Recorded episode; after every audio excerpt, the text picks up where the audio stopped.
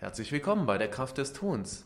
In dieser Folge bin ich zu Gast beim Expertenpodcast und werde interviewt dazu, wer ich bin und was mich für meine Kunden zu dem Experten für Wandel macht. Sei dabei.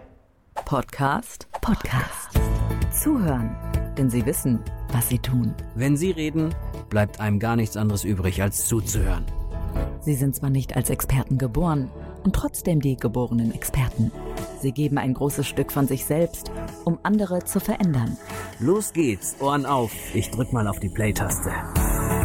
Hallo und herzlich willkommen zu unserem Experten-Podcast. Mir gegenüber sitzt ein wunderbarer Experte, das ist der Jörg Tausendfreund. Hallo Jörg, schön, dass du da bist. Hallo, ich freue mich da zu sein. Gerne, Jörg. Wir möchten dich natürlich jetzt am Anfang erstmal ein bisschen näher kennenlernen. Deswegen wäre es toll, wenn du uns einmal erzählst, wer du bist und vor allem, was du machst. Ja, mein Name ist Jörg Tausendfreund. Und äh, was mache ich? Ich mache die Kraft des Tuns. Das sagt natürlich erstmal keinem was. Das heißt, ich begleite Unternehmen dabei, Wandel zu gestalten. Mit ihren Führungskräften und mit ihren Teams gemeinsam in den Dialog zu gehen und so in der gemeinsamen Kommunikation, ja, zum Beispiel jetzt die digitale Transformation oder den agilen Wandel voranzutreiben. Auf was für Probleme stößt du da, wenn du in die Unternehmen kommst und denen helfen möchtest? Ja, das äh, einfachste und größte Problem ist tatsächlich, dass äh, in einer Wandelsituation alle erstmal Angst haben. Mhm. Wandel ist was Neues, was Unbekanntes. Keiner weiß so richtig, wie es geht. Äh, alle haben irgendwelche Ideen ähm, und auch die Führungskräfte wissen nicht ganz genau Bescheid. Die, gerade wenn es um technische Veränderungen geht, haben selber nicht so die Expertise. Und unterm Strich ist es einfach, dass die Menschen nicht gut genug miteinander reden.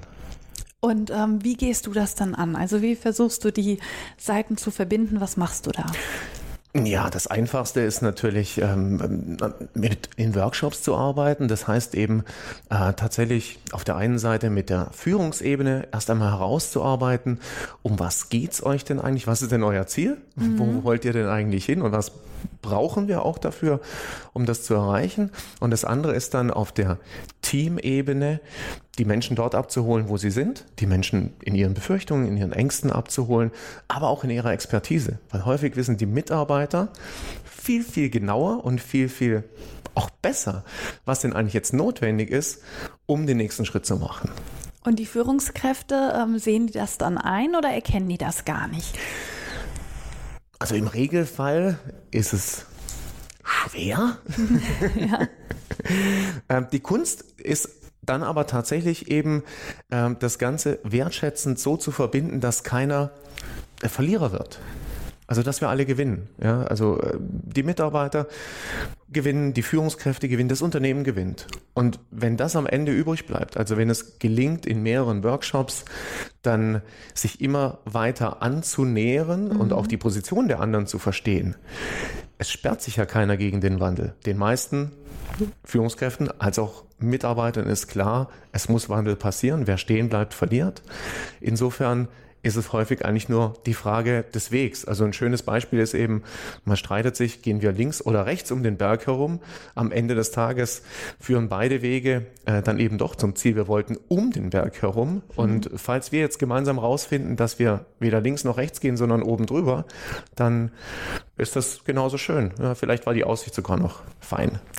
Warum sagst du, ähm, hebst du dich da, weil es gibt ja viele Unternehmensberater, warum hebst du dich da von der Masse ab? Was äh, zeichnet dich besonders aus? Ja, mich zeichnet besonders aus, dass ich, äh, das sagen vielleicht auch viele Unternehmensberater, ich mache es tatsächlich, ich gehe auf die Menschen ein. Ja. Das heißt, mir sind die Menschen wichtig. Das liegt aber auch an meiner Herkunft, wo ich herkomme ähm, und versuche dann eben tatsächlich auch vorurteilsfrei. Also äh, in, ich nehme jetzt einfach mal ein ganz normales Briefing, da sagt die Führungskraft, die Mitarbeiter sind schwierig. Das vergesse ich, sobald ich aus diesem Gespräch raus bin, weil die Mitarbeiter sind natürlich nicht schwierig, ja, mhm. sondern die sind halt, wie sie sind.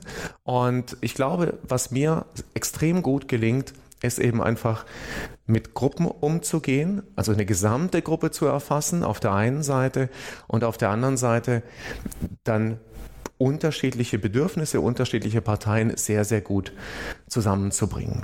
Jetzt hast du gesagt, deine Herkunft hilft dir dabei. Was meinst du damit genau? Ja, ich habe im Prinzip äh, zwei Herkünfte sozusagen. Ja. Also eine Herkunft ähm, ist eine Konzernherkunft.